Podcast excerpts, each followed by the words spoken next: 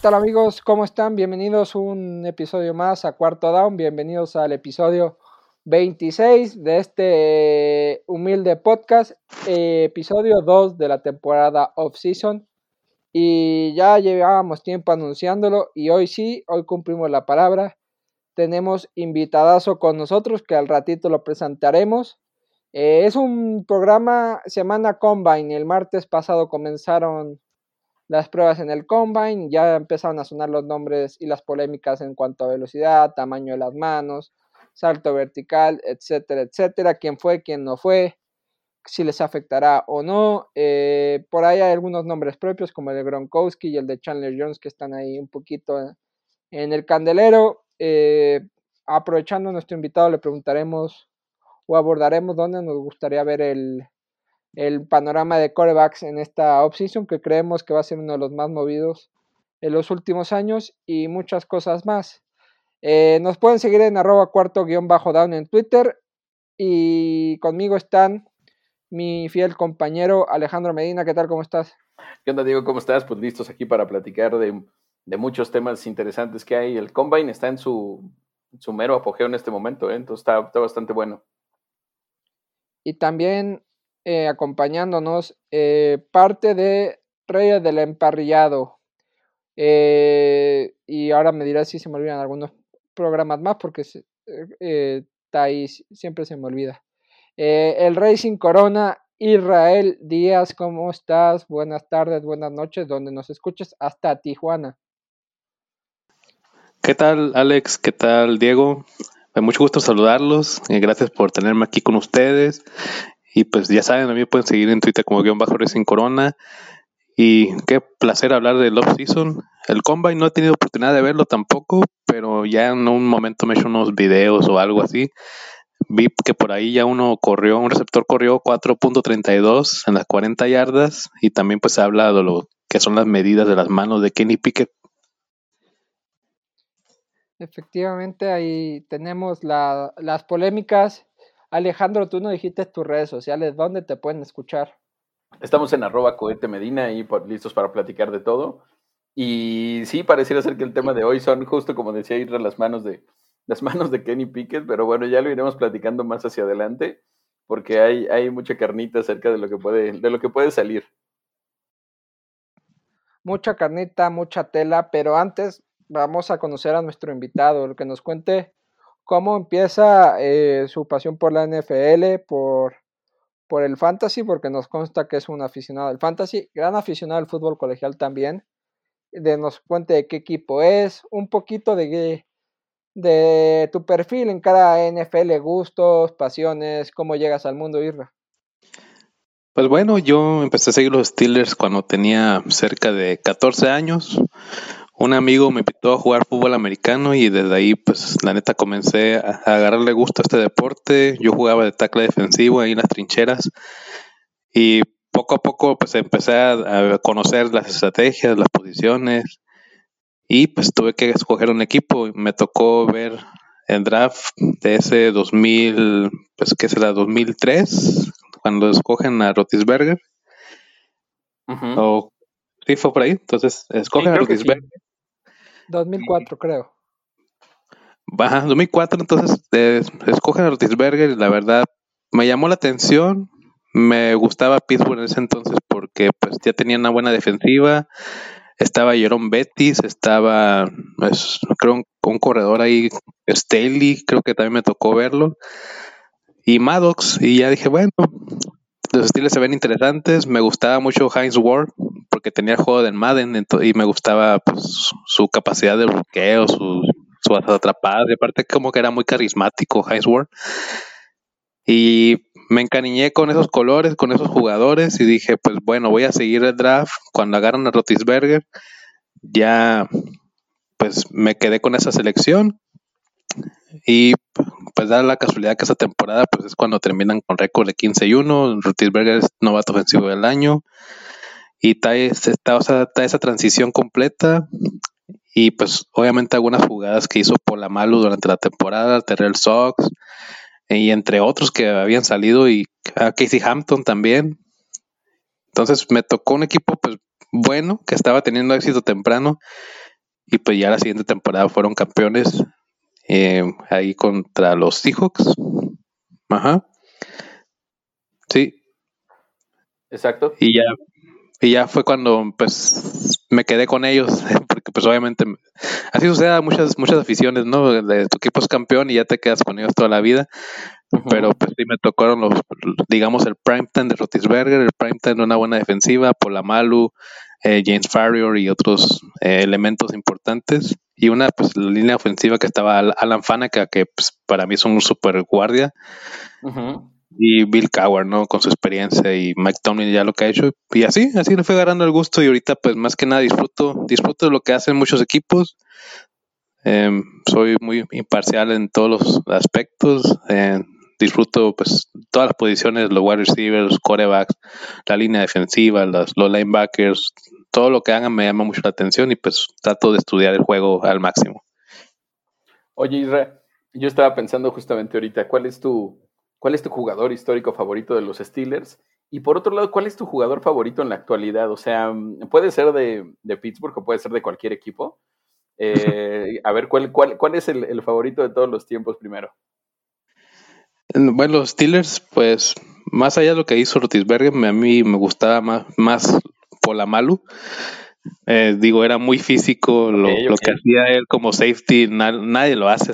bueno, Ed Reed se acerca, pero creo que Polamalu le dio un pasito, más por su instinto, su capacidad de reacción, las tacleadas. Y ahí hay intercepciones espectaculares que agarra prácticamente con la bola, la bola cayendo al, pues, al césped y hace la intercepción con una maroma y Pola Malu pues nunca fue un jugador de escándalos, fue alguien muy disciplinado, practicaba yoga, tenía sus como sus tiempos de meditación y creo que eso pues me hizo admirarlo mucho como su capacidad de juego y aparte su concentración que siempre brindaba, ¿no?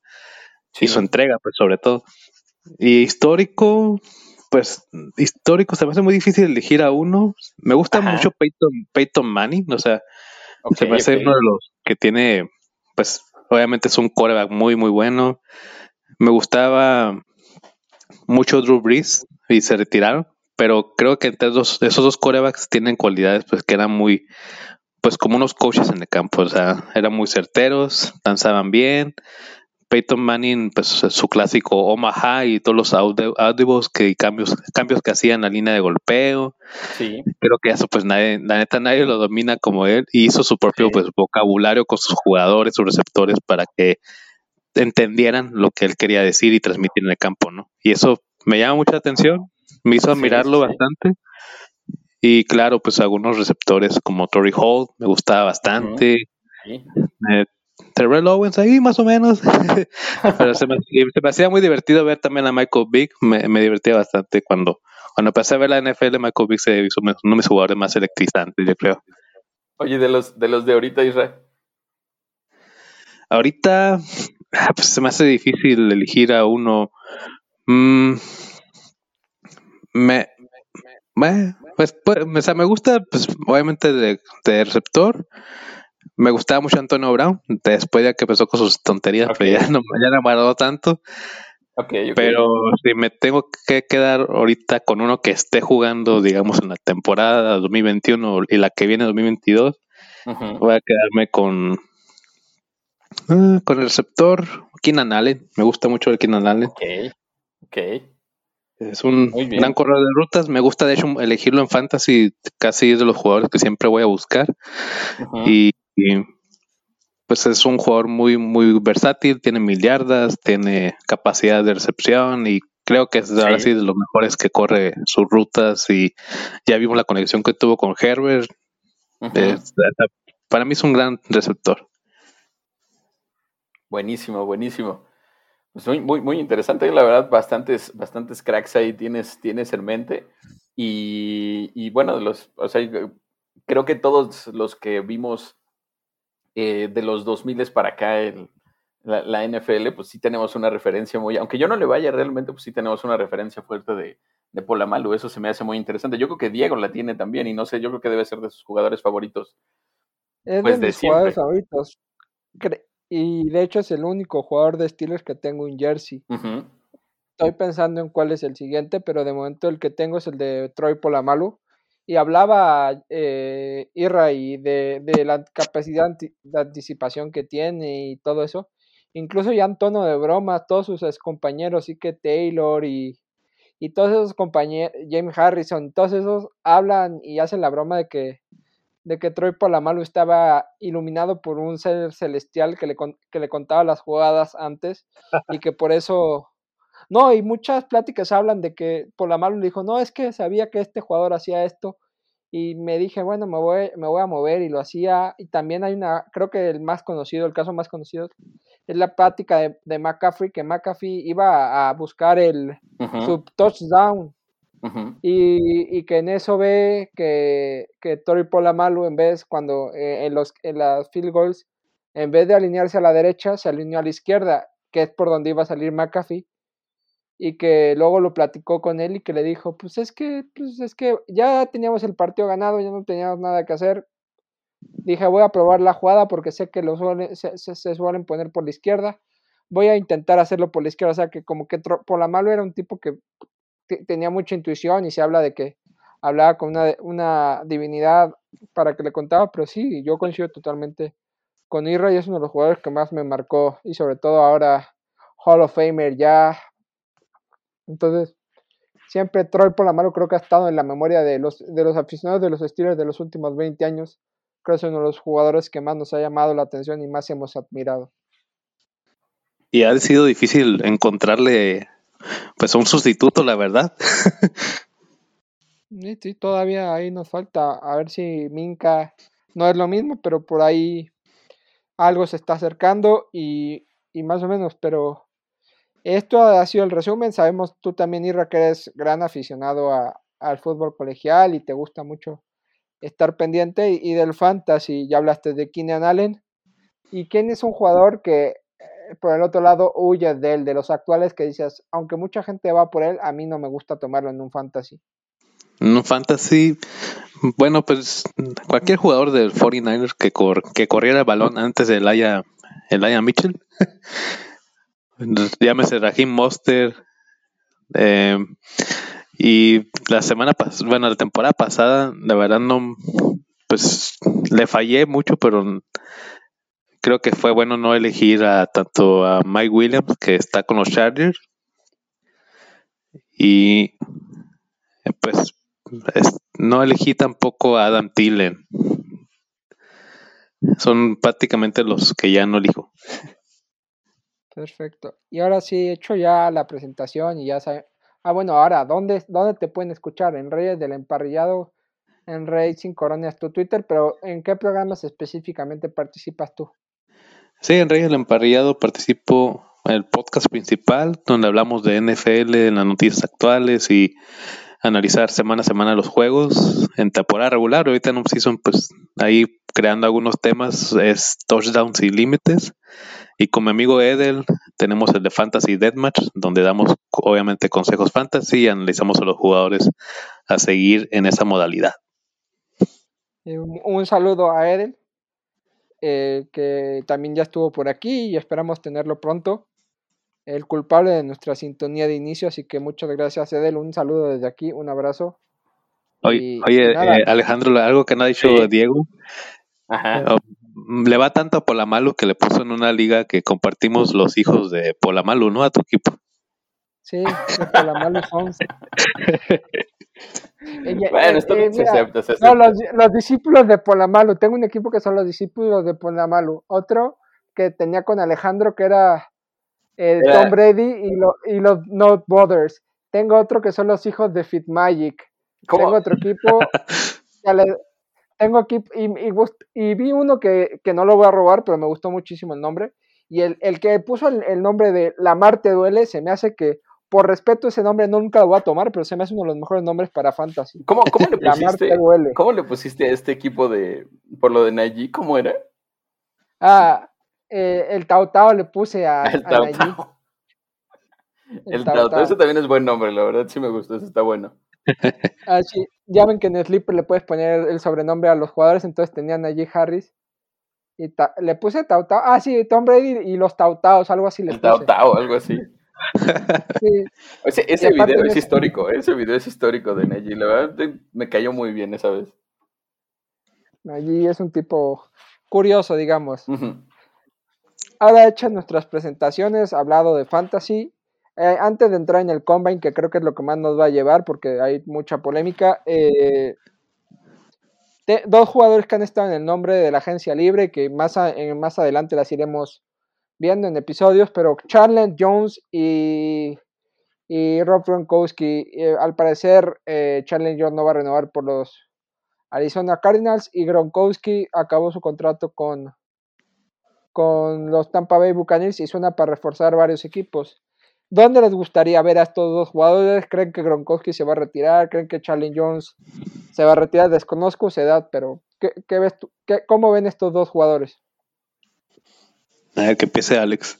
Yo, yo creo, eh, yo creo que Gronk se va a retirar. Yo creo que Gronk va a volver a, a dejar la liga.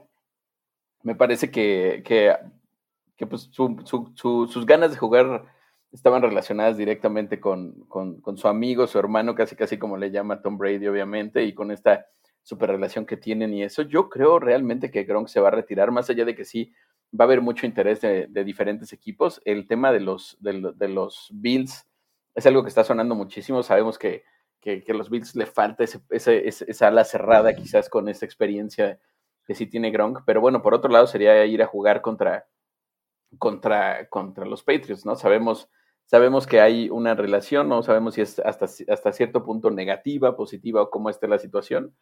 Pero yo soy más creyente de que Gronk se va a retirar. ¿eh? Yo creo que Gronk sí, sí se retira eh, no sé cómo lo veas tú. Yo siento que se va a retirar, pero bueno, hay posibilidades siempre. Sí, digo, el retiro de Tom Brady va a llevar a muchos jugadores como a pensar quedarse en Tampa, ¿no? Creo que hace poquito también se retiró un guardia de ellos, que fue Pro Bowler esa temporada y tiene 28 años apenas. Marpet. Ajá.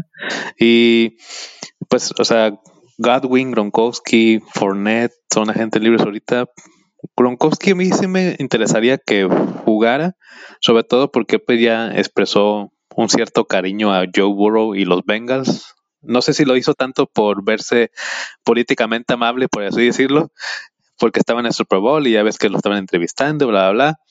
Pero los Bengals eh, sí tienen el capital para pues, hacer un contrato a él. Y aparte, CJ Usoma es agente libre. Entonces sí sería un hueco interesante a llenar. Y los Bills también ya, ya le ya, como que probaron ahí su interés. Sí, y aparte creo que el morbo, el morbo de, ver a Gronk con Josh Allen enfrentando dos veces a, a Bill Belichick.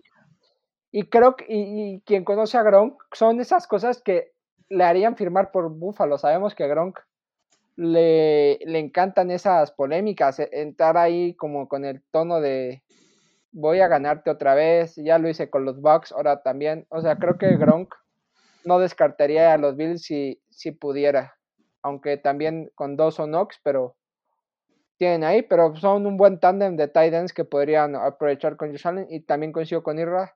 No me gustaría verlo en, en, en, Bengals porque pese a que sea solo uno o dos años, creo que es un arma muy potente para esa ofensiva y y si algo le falta a esa ofensiva es un buen tight end.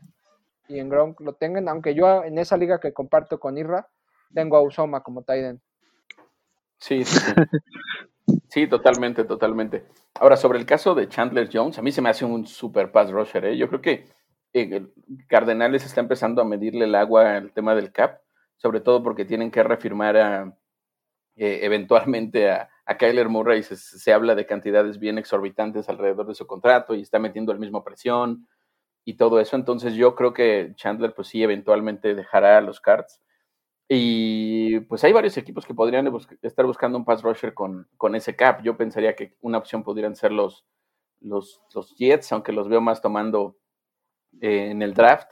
Eh, Cleveland, la verdad es que va a dejar ese hueco de si, si se va eh, Clowney puede ser un personaje interesante. Y, hay varios equipos, ¿eh? inclusive, no sé, Miami pudiera ser. Eh, ajá, exactamente. Pero yo creo que el, ese ciclo con los, con los Cards sí se va a terminar para Chandler Jones. ¿eh? Sí, yo también, porque los Cars están un poquito apretados ahí en el salary cap. Tiene 32 años, para mí sí puede aportar todavía, ya son 10 años de experiencia. Eh, un equipo que podría beneficiarse de él, pensando, serían los Steelers. Pues, tienen el cap para pagarles, su valor de mercado son cerquita de 13, 14 millones. No está tan tan pues, tan complicado no darle un contrato de unos tres años a lo mucho eh, los Seahawks creo que también puede darle una buena utilización, es un buen destino, eh, tiene el capital, la defensiva lo necesita. Y pues cuando estuvo Ben Ingram con los Chiefs, también fue factor, y entonces los Chiefs posiblemente podría también buscar su servicio. Sí, es uno de los nombres propios que va a estar moviéndose en el, en el mercado y y creo que es a partir de que del, de, mediados de este mes cuando pueden empezar a hacerse los anuncios, porque tengo un desorden con las fechas de etiqueta de agente restringido y todas estas cosas. Pero si no me equivoco es a finales, a mediados de este mes cuando empiezan a, van a empezar a, a, firmar los agentes libres, que hay bastantes y muy interesantes y, y más o menos el, el programa pasado lo platicamos y ahorita también vamos a platicar sobre todo en la posición de corebacks.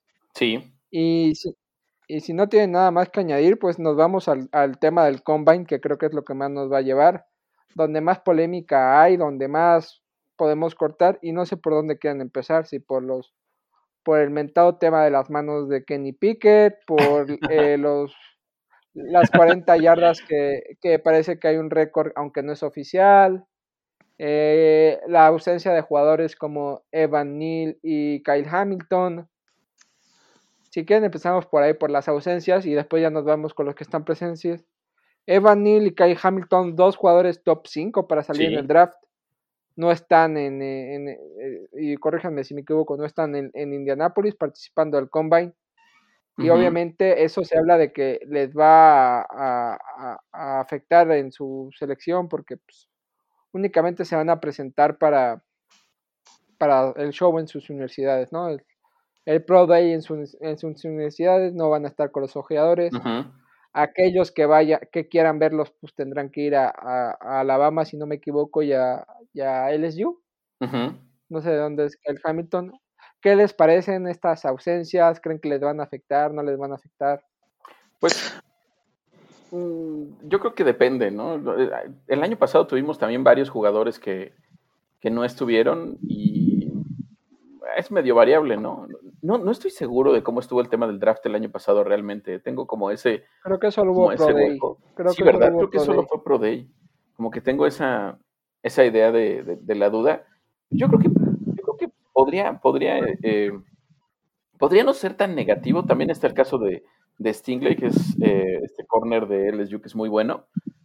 Eh, sí, y hay que ver. Era Stingley en lugar de Hamilton. Creo que era Stingley en lugar de Hamilton. ¿A sí, me refería yo?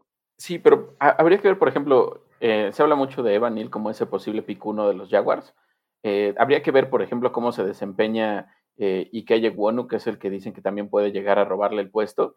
Eh, y dependería de eso, de cómo se ven los, sus rivales, digámoslo así, en el, en el, en el combine. Pero yo siento que puede ser que, que no sea tan transgresor para ellos. No sé cómo lo veas, Isra. No, yo no creo que sea Evan Neal bueno, primero hay que recordarles a la audiencia que pues el scoring combine simplemente es como un campo de entrenamiento para los jugadores, ¿no? Lucen sus capacidades físicas, sus atributos y esa, pues ese nivel de atleta que pueden llegar a ser, ¿no? Ahorita son, tiene ese potencial, pero el combine pues lo usan para ese tipo de, de spotlight. Y pues cuáles son las actividades más sobresalientes ahí, pues ese salto de longitud, el bench press, eh, las 40 yardas, está el salto vertical, está y otro tipo de, cosas, ¿no? Pero eh, respecto a ciertos jugadores que no deciden ir, yo siento que no les afecta tanto porque, como digo, o sea, tienen todavía el Pro Day y el Pro Day yo siento que le da más relevancia y más importancia los scoutings, los de cada equipo, porque ahí van a estudiarlos desde su comportamiento, van a hacer entrevistas particulares, ven su desenvolvimiento como persona también y obviamente pues eh, su movilidad de pies, lo que es como su, su fortaleza, cómo hacen ciertos drills y eso ya pues los Pro Day para eso los organizan y esos también eh, tienen, no solamente con un equipo, van con, con otros y otros. Sí, sí, sí, sí. Yo, yo, yo, también estoy en la misma. Yo también creo que el, el, Pro Day. Es, a, ver, el Combine acaba siendo como un espectáculo de, de, fuerza, de velocidad, de capacidades físicas y todo eso, pero sí siento que pueden acercarse todavía más eh, los equipos en el Pro Day de, de ellos, ¿no? El, el, año pasado me parece que el Pro Day de, de Alabama, donde estuvo Mac Jones, que todo el mundo lo vio súper mal, creo que fue el, el momento donde Belichick dijo, aquí lo tengo que tomar, y acabó pesando muchísimo esa relación que se estableció ahí. Sí, coincido contigo que el, Pro Day eh, ahí es donde se va a, coser el orden del draft en realidad, porque ahorita puedes tener una, un buen desempeño, un, un, buen combine, que eso no está mal, o sea, das, das un, sneak peek de lo que puede ser, pero si nos basamos en los resultados del combine, Tom Brady en el suyo ni apareció, o sea, son como que yo creo que el Pro Day está ahí, después también el cómo manejas la presión dentro de, la NFL y cómo manejas tus equipos es, es, es ahí lo que se determina, pero sí, siempre es interesante ver lo que se genera y la polémica, los grupos de discusión eh, que hay y, y, a ver qué pasa con Evan Neal y, si quieren otro día volvemos a invitar a Irra para que platiquemos de las elecciones del draft, post o pre-draft y, y quiero ahora sí entrar en el tema polémico, el tamaño de las manos de Kenny Pickett. Las manos de Kenny Pickett miden 8 pulgadas y media. Que dicen los que saben, dicen los expertos que es una mano pequeña para la NFL. Yo, perdonen mi ignorancia, las medidas de un balón no las conozco, pero la mano le queda un poco pequeña a Kenny Pickett. Obviamente dicen que de eso le va a costar mucho adaptarse al NFL. En Pittsburgh tuvo la Universidad de Pittsburgh tuvo 26 fumbles. Eh, entonces, es un tema muy polémico porque casi ningún coreback tiene unas manos tan pequeñas. Creo que lo más chico dentro de lo aceptable son 9 pulgadas, 9 inches. Eh, ¿Qué opinan de este tema? ¿Ustedes es relevante, no es relevante? A mí me, a mí me da mucha risa porque lo, estuve viendo su, su, dash de 40 y hasta las manos pequeñas le vi cuando iba corriendo otra vez de tanto, de tanto ruido que se hizo a lo largo del día, de tantos memes que vi eh, con, con, las manitas que le ponían y todo eso. Eh, pues yo siento que puede llegar a ser factor, pero bueno, es algo que los equipos toman por descontado también a la hora de, de verlos, ¿no? Yo siento que al final de cuentas, pues es más ese feeling que tienen sobre las capacidades de cada jugador y yo creo que hay, pues la mayoría de los equipos ya hicieron un escauteo grande sobre cada uno de ellos. Entonces, bueno, habría que ver a quién le, para quién puede pesar y para quién no. Me imagino que para los equipos que son mucho más analíticos y tienen esta estructura más de, datos y todo eso, pues sí será quizás un factor, ¿no? Pero para otros muchos yo siento que no. Y sí, y Alejandro está en un grupo conmigo y me ha visto que, que, ya me metí en, en, la, discusión. En de once varas por, por decir que a mí es irrelevante. Y coincido contigo, o sea, si ya lo vieron, o sea, ya es un tipo que hace cuatro años lo están observando.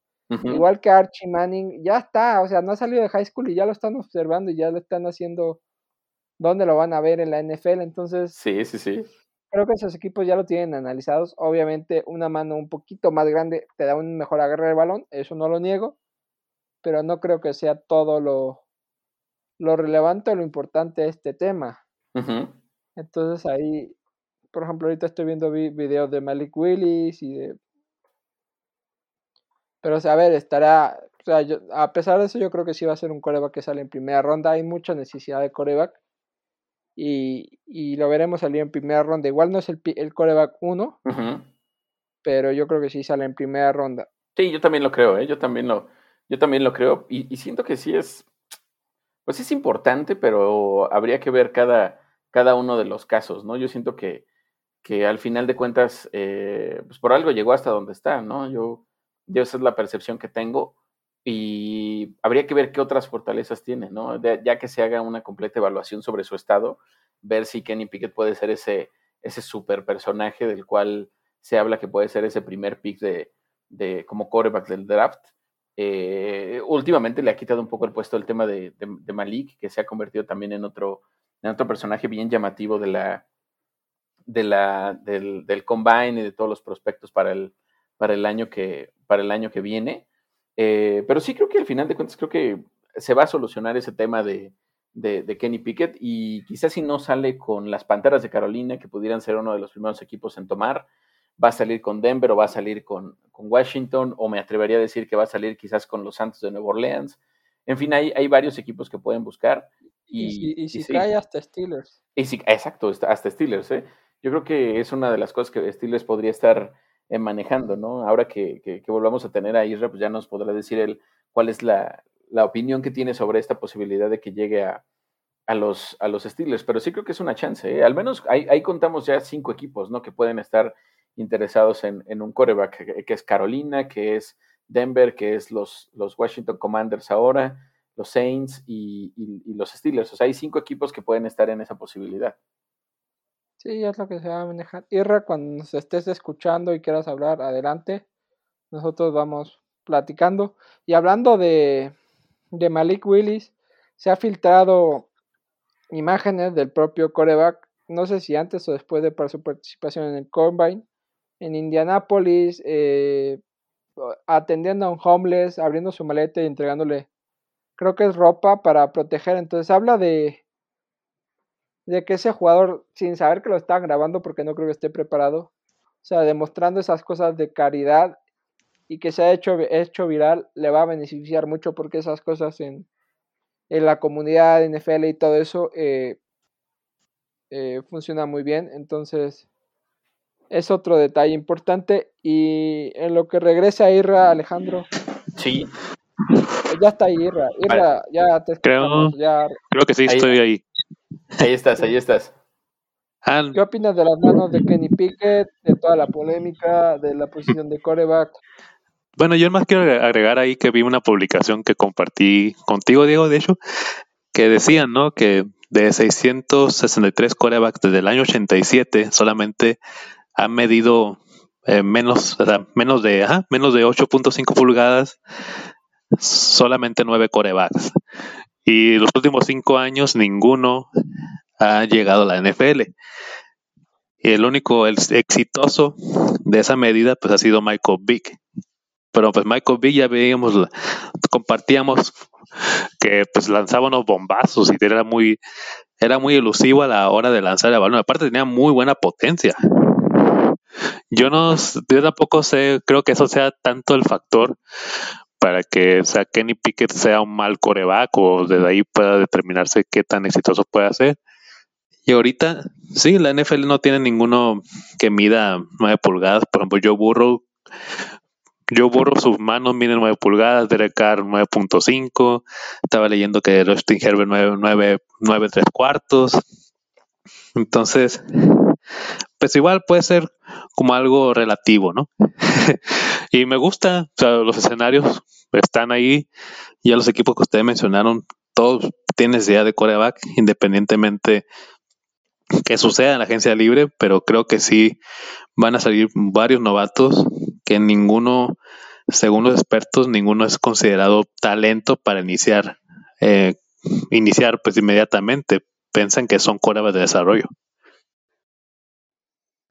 Sí, hay que ver cómo, cómo manejan los equipos a esta generación, porque ahorita quizás el que suena para salir número uno es, es Malik Willis por, por, por la potencia de brazo que puede tener, por la movilidad de las piernas, es un juego, un juego muy, muy el muy de la, de la NFL actual.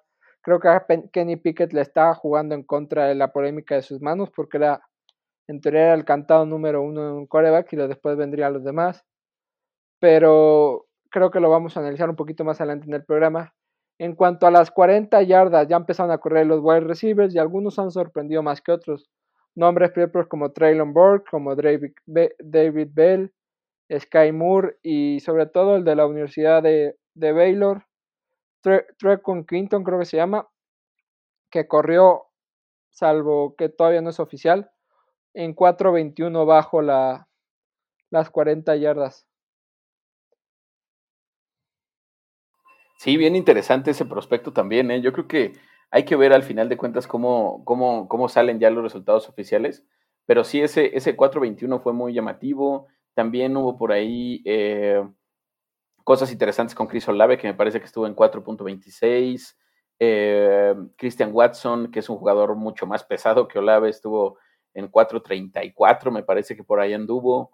Garrett Wilson en 4.37. Entonces son varios ahí, varios ahí interesantes que, que, figuraron y, pues te habla de una, de una superclase en algunos rubros, ¿no? No sé cómo lo vean ustedes, pero el tema de los receptores está muy, muy interesante este año.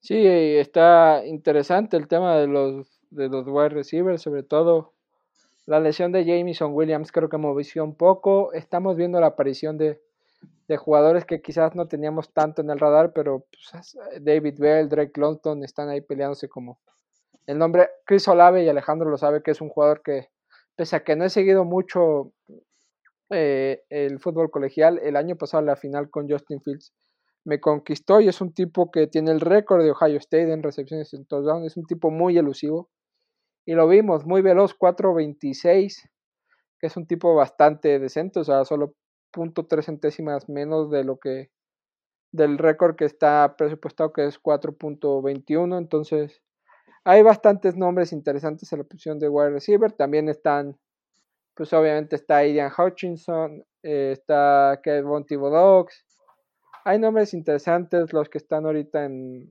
en Indianapolis, en el Combine. Eh,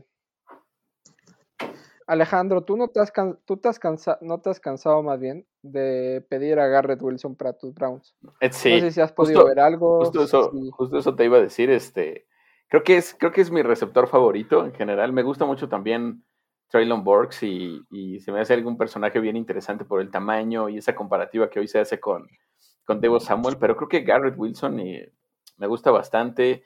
A pesar de ser más bajo que Traylon Burks, tiene el mismo tamaño de manos que Traylon Burks, o sea, usa eh, guantes 4 XL, digámoslo así. Entonces es un muy buen personaje y muy interesante en general.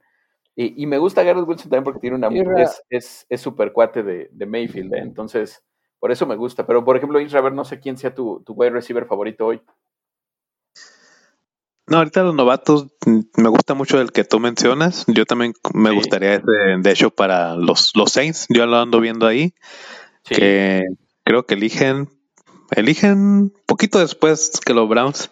Sí, y, no sé, y muchos andan poniendo a los, pues, los Patriotas, ¿no? Que elijan un, receptor también.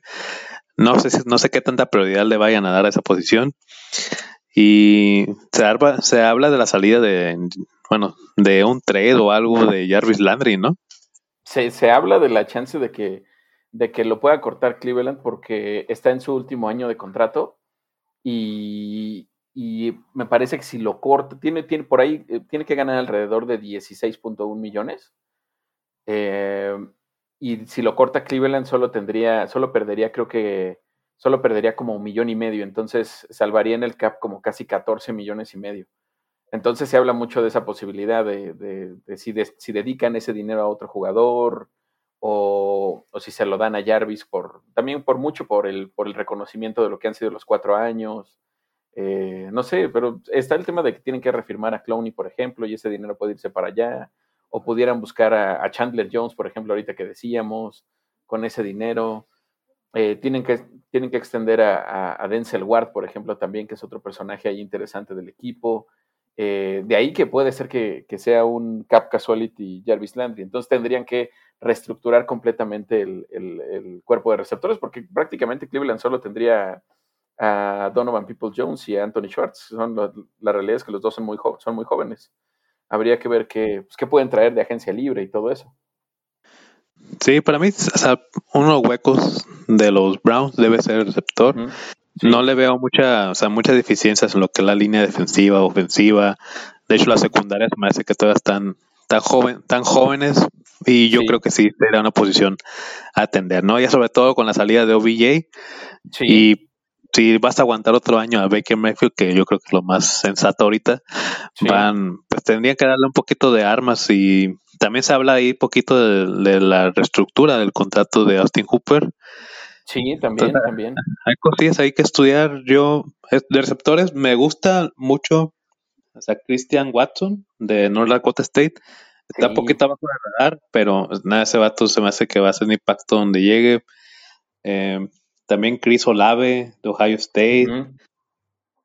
Y mm, Calvin Austin fue que corrió las 4.32 en 4.32 segundos, las 40 yardas, ya mostró su velocidad. Sí.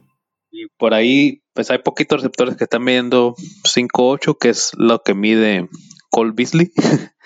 Pero ya vimos que son usados en el slot y pueden ser de impacto. Sí, totalmente.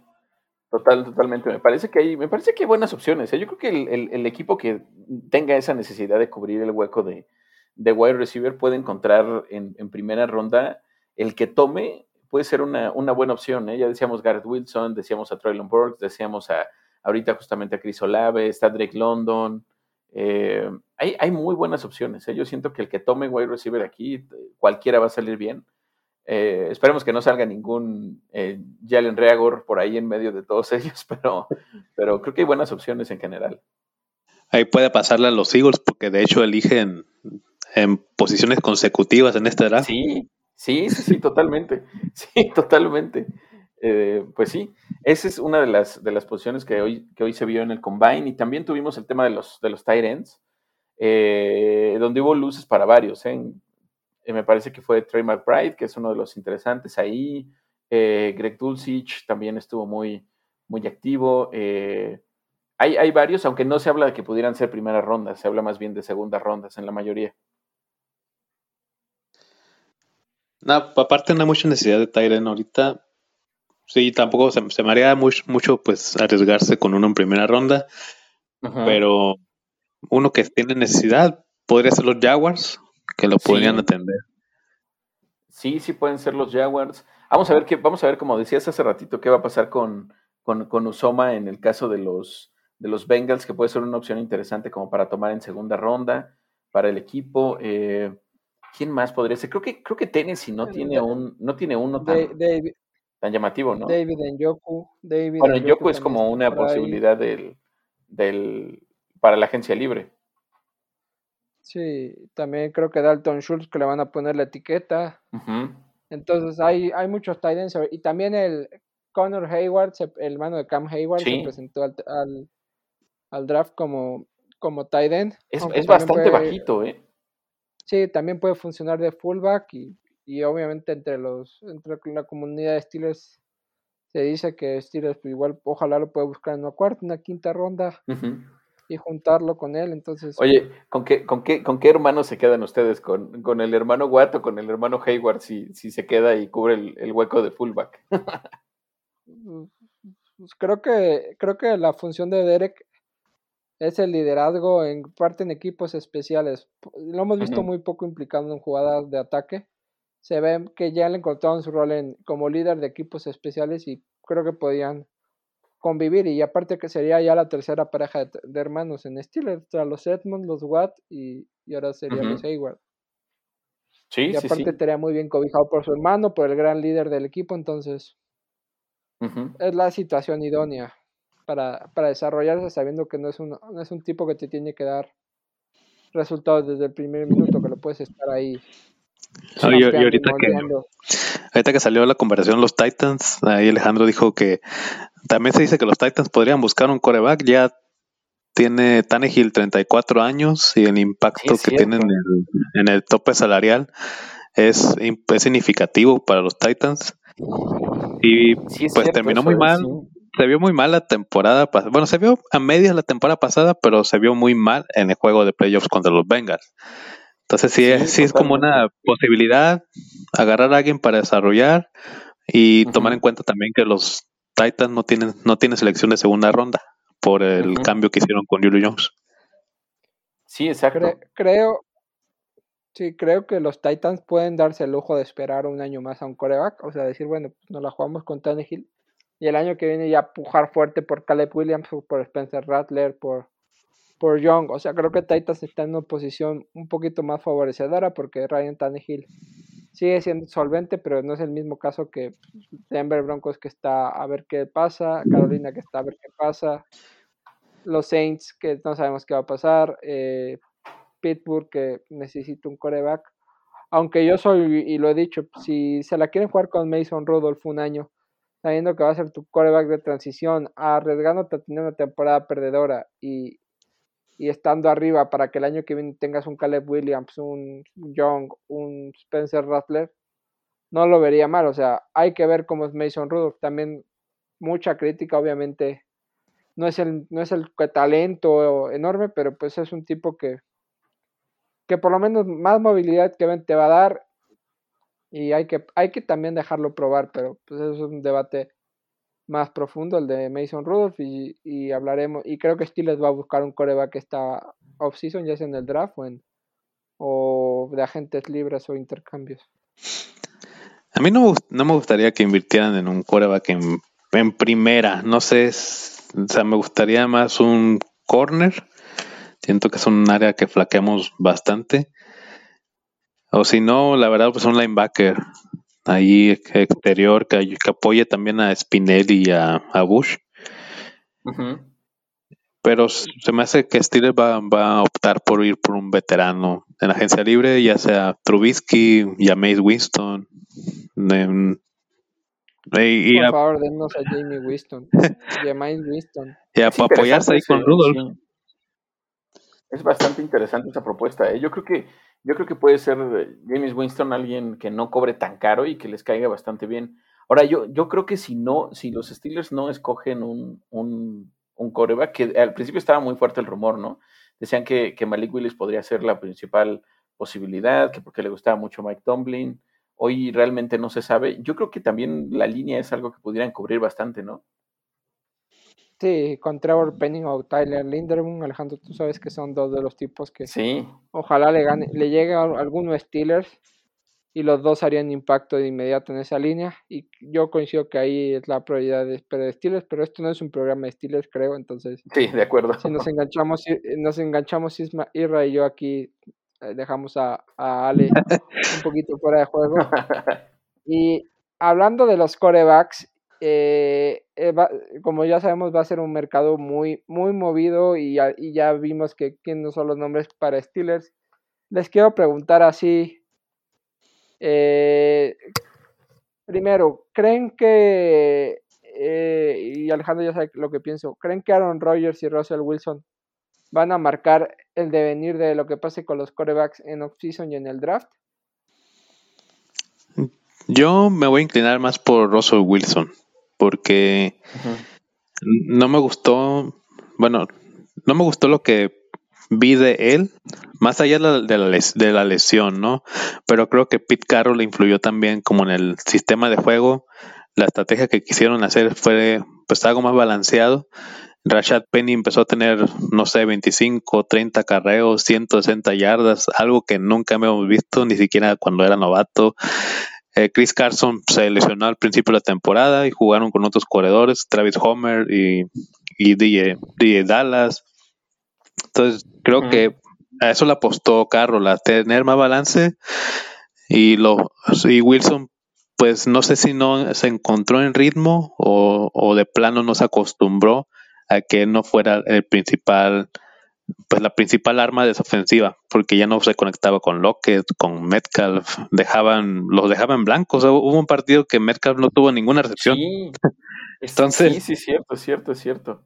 Eh, yo creo que eso ya, ya, digo, Wilson ya tiene más, pues no sé si tiene nueve temporadas ya con Seattle, sigue estando joven, 33 años, y creo que el efecto de Matthew Stafford, porque ya lo vio ser campeón, en su propia división y vio que Stafford ya salió un equipo malo como los Lions a uno exitoso como los Rams. Wilson me hace que sí puede buscar ahorita ese movimiento. Sí, como en ese, como en ese proceso de ambición, ¿no? Yo también siento que puede ser una posibilidad. Ahora, Pete Carroll decía, me parece que ayer o antier decía que no está en el radar de, de Seattle eh, dejar ir a, Russell Wilson, pero también de pronto, incluso hasta él pudiera estar en el alambre. La verdad es que Seattle lleva, no sé si dos, tres temporadas bastante mediocres en general, y, pudiera, pudiera venir por ahí algún, algún cambio interesante en cuanto al rumbo del equipo. ¿eh? Yo sé que, que Pete Carroll es un histórico ahí en, en, en, en, en, los Seahawks, pero realmente yo creo que hay muchas cosas ahí que aspiran a cambiar en el entorno del equipo de Seattle. ¿eh? Sí creo que puede ser una posibilidad del que Russell Wilson se vaya. Y, y si me preguntas del otro tema de, de, del, del, que más ha sonado en los últimos tiempos, que es Aaron Rodgers, yo creo que Rodgers se queda en Green Bay y yo creo que van a encontrar la manera de darle armas. No, no, no, no te sé decir si, si se queda o no Devante Adams, que esa es otra cosa, ese es otro tema que puede modificar el, el, juego, pero si no se queda Devante, seguramente le van a dar un receptor en primera ronda y por ahí le contratarán alguno más de, de medio pelo a Rodgers, pero, pero yo siento que Rodgers sí se queda en Green Bay. Sí, va, vamos a estar pendientes de esos nombres.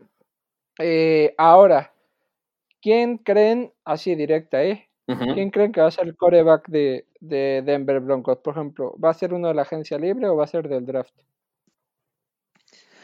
Mm, ¿Qué, pues, qué posición escogen en el draft los Broncos? Es nueve, me parece. nueve. Pues me gustaría, o sea, si es un novato, Malik Willis, creo que es un buen fit ahí. Tiene pues, movilidad, tiene posiblemente no la mejor potencia de brazo, pero creo que sí es alguien que puede ajustarse rápido al sistema que va a implementar Denver. Pues Denver, ¿qué va a hacer? Correr el balón con Javonte Williams, Melvin Gordon posiblemente sí. también. Sí. Eh, y la línea ofensiva está decente, si no es buena. Sí, tiene, tiene cosas creo ahí. Que creo que volvimos a perder a, a, sí, a un... ahorita regresa. Perdimos un segundito a Isra, pero justamente estaba como comentando él el tema de la línea de, de, Denver, que me parece que es buena en general, igual que lo, que, él, que lo estaba mencionando. Me parece que, que, que Denver puede ser interesante con Malik. ¿eh? Yo creo que sí. Yo también, yo también seguiría la misma línea de Israel, pensar que, que puede ser, eh, que puede llegar a ser un, un coreback del draft. ¿eh? Yo creo que si Aaron Rodgers no se va, vamos a ver dónde acaba Russell, pero yo creo que existe una posibilidad de que sea, de que sea del draft el, el, el coreback de ellos. ¿eh? Eh, pues está también, está también el, más allá de Pickett y de Willis, está Sam Howell, que también es una posibilidad interesante. Uh -huh. Desmond Reader, que hoy y... tuvo un muy buen desempeño ¿eh? también. No, sí, te, el Broncos otra posibilidad del coreback. Eh, pues sacando a Rogers de la ecuación, porque yo también soy de la creencia como Alejandro, y sobre todo que ya se está hablando de darle un contrato de 50 millones por temporada general, para que termine su carrera que, en Green Bay. Yo, creo que en general los equipos yo siento que pues a lo mucho es esperar que se resuelva la situación eh, legal de, de Sean Watson pero, pero bueno, sí, hay que considerarlo como pues, una posibilidad. No sé, Jimmy Garoppolo también podría ser una opción de trade. En esta, en esta situación. Por, pero, Ahora sería más un parche para los Pero Garoppolo su única su potencial es que, que, ya hemos visto demasiados pues, parches. Ha, ha llegado al Super Bowl, pero no, ha, gusta, o sea, no ha sido eso, no se ha mantenido sano en, un, un en cinco temporadas, solamente participó dos temporadas completas en San Francisco. Sí. Sí, sí, completamente. Y hablando de, de otro equipo que tuvo problemas esta temporada, los Washington Commanders que empezaron con Ryan Fitzpatrick, la lesión, apareció eh, el amigo Taylor Heineke, parece, y decíamos que podía haber ganado un año más de, de vida eh, al frente. Y ver qué hacen con Rulock, o sea, Rulock eh, podría ser cambiado en el mismo día del draft, del draft o, que se hablan por, por ejemplo, o, o lo mantienen ahí para hacerle competencia, si es un novato, pues hacerle competencia. Sí. O si, no sé, deciden recontratar a Teddy Bridgewater, que es agente libre. Ahí, ahí me A mí, a mí, ahí sí me gustaría poner a Russell Wilson. En primer lugar, está cerquita de, de Seattle, son el mismo estado, prácticamente. Eh, no sería complicado para él mudarse. Y pues, Washington y, y es un equipo de que, tiene potencial a la ofensiva este con Terry McLaurin, rebranding Curtis Samuel, Deami Brown, la- los corredores como Antonio Gibson. Será interesante ver, ver qué traen de backup ahí para ayudar a Gibson. algún- o de muchos otros Pero. Wilson sí se me hace muy atractivo ahí. Eh, el salario creo que está ahí, son cerquita arriba de intentar 30 ser millones lo que tiene disponible a Washington. a. Heineke no es la respuesta, Fitzpatrick es agente libre, entonces hay ¿cuánto, espacio para, puede pedir? Pues hacer un Russell empuje fuerte para preguntar, marcarle ahí a la gerencia de ¿Cuánto, Seattle y decir, oye? ¿cómo está Wilson? Tres, tres primeras rondas. Si Brady dicen que va a costar cinco si regresa, eh, tres primeras rondas. Aparte, Washington ya dijo que está dispuesto a cambiar a todos sus jugadores. No sé si son todos, pero incluso estaba por ahí Chase Young. Eh, otro equipo, eh, los Carolina Panthers, eh, ¿cómo lo ven? Porque parece que Sam Darnold no es la solución. Eh, Cam Newton tampoco es la solución. Yo creo que es el equipo que más claro que sí veo que pueden tomar un coreback en el draft.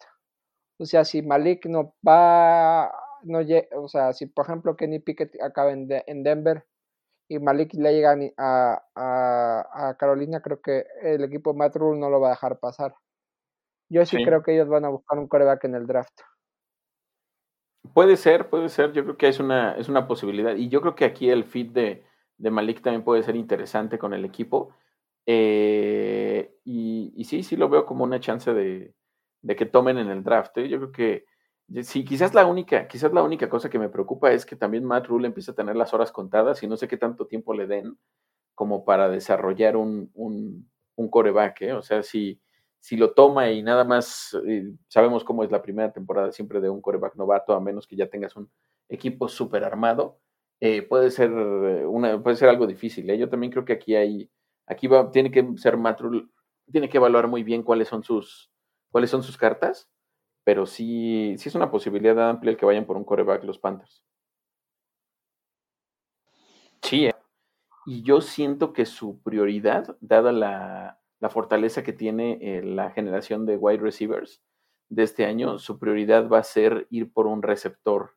Eh, ¿Qué pasa si por ahí les cae eh, Traylon Burks o Drake London? Eh, no sabemos qué, pasar, qué va a pasar con, eh, con, con, Michael Thomas en general, no sabemos cuál va a ser su futuro, se habla de que puede ser cambiado, es, puede ser un tema también de cap, el propio Michael Thomas, puede estar medio a disgusto también con el equipo y todo eso.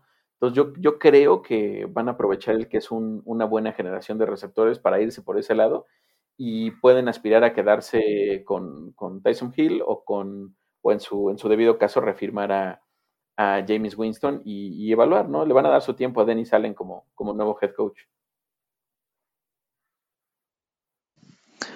Mm, mira, es que la cosa es que, o sea, Nuevo Orleans sí tiene que trabajar en el contrato de Thomas, o es reestructura o uh -huh. simplemente la verdad cambiarlo, porque son el impacto son cerca de 20 millones. Uh -huh.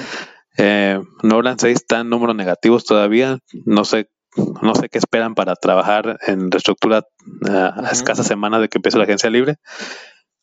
Eh, Tyson Hill igual hay que buscar la forma de reestructurar su contrato. Uh -huh. Le pagaron una millonada y demostró que no es un coreback. Pero, pero yo creo que ellos van a apostarle a, a Ian Book. Ya lo draftearon y van a yo creo que van a aguantarlo y a ver, pues sea, va a ser un año nada más. Dennis Allen tiene con, que trabajar con lo que tiene, no tiene mucho espacio para hacer sí, sí, sí. pues algo increíble. O sea, Teron Afton también se puede ir.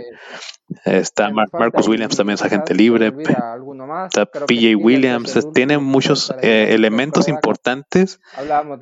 y el equipo va a hacer una reestructura completa. Yo, entonces, yo creo que Dennis Allen va a ser de lo más conservador. Y, y, y, pues a ver, a ver cómo le sale esa movida, pero sí es urgente. Si Michael Thomas este sigue ahí en el equipo, hay que buscar otro receptor.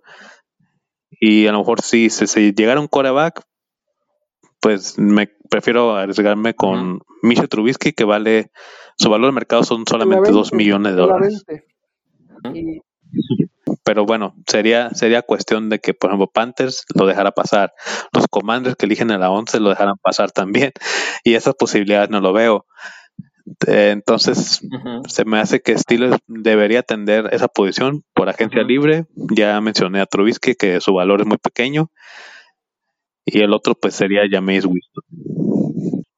Esto fue el repaso de, de corebacks. No sé si hay algún equipo que, que, que, me, que me olvide mencionar, pero les quiero preguntar de esos nombres que tal igual no están en el candelero, pero un Carson Wentz que suena mucho por salir, el propio Trubisky, Garópolo, eh, Mariota, eh, no sé quién más, Nick Paul, Garner Minshew. ¿Creen que alguno puede, Andy Dalton, ¿creen que alguno pueda ser titular? Mm, no. Bueno, Garópolo más probable, pero de los demás. No, yo creo que no, ¿eh? Indianapolis si no suelta a Carson Wentz, se lo va a tener que comer. Sí, no, no, no creo, no creo que, alguno de ellos tenga esa posibilidad de ser titular. pues vamos a ver, vamos a ver cómo se acomoda, pero lo veo, lo veo complicado, ¿eh? Ya se lo veo complicado también. O sea, en Anápolis, ahorita que mencionaste, pues se le acaban las ofertas para los Colts. Sí, casi, casi. Em, ya yo pienso que Andy Dalton podría ser, pero backup para ayudarle, pues no sé, digamos a... Mira, Brian Hoyer tampoco va a estar con los Patriotas, entonces, no sé, Andy Dalton puede irse a los Patriotas como backup. Jacoby Brissett puede irse de nuevo... Eh, Jacoby Brissett puede irse a los Raiders como backup por la relación de McDaniels. Y Fitzpatrick, eh, pues igual puede quedarse un añito ahí en, en Washington. o no sé si decía retirarse. Fitzpatrick ya está llegando casi los 40 eh, años. Antes de despedirnos y de cerrar este capítulo. Y algunos, algunos, de algunos tiene que de verdad irse con Trevor Lawrence. Porque Trevor Lawrence ocupa ese tipo de coaching en la, en la parte, pues más allá del asistente. Bueno, Doc Peterson le va a ayudar bastante, pero yo siento que también ocupa a un quarterback de experiencia que le enseñe pues a tener paciencia en el bolsillo, a tener mayor, mayores lecturas porque tuvo muchos partidos de intercepciones, pues con dos, tres, cuatro en un partido. Aquí lo escucharon primero, esa es la predicción del Racing. Pero puede ser con cualquier posición. Su posición y no va a ser en Tampa. Mencionó los Jets, mencionó los Jaguars, mencionó Miami. pues voy a inventar necesidad y que iremos, no, eh, analizando. Pienso que Chris eh, Godwin va a ser el, el receptor, pues sí, el receptor mayor eh, pagado en esta offseason. Eh, Chris Godwin y no va a ser en Tampa, no va a ser en Tampa Bay. Y yo creo que eh, yo creo que se va a los Jets o a los eh, Jaguars. ¿Nos fue un segundito, Isra? O Miami. En lo que en lo que, en lo que, pues, Ahí está Israel. Sí, sí, decía que muchas gracias por acompañarnos y, y dónde te pueden seguir y ojalá podamos seguir colaborando. Se pone bueno el cotorreo en Reyes del Emparrillado, ahí están buenos los memes. Sí. Bueno, todo, Alejandro, muchas gracias, tú también. Aquí andamos, aquí andamos, ya saben, estamos disponibles en ahí, Medina y recordarles el cuarto guion bajo down, ahí estamos subiendo todo el tiempo información, además del podcast, todo lo que vamos encontrando en cuanto a noticias.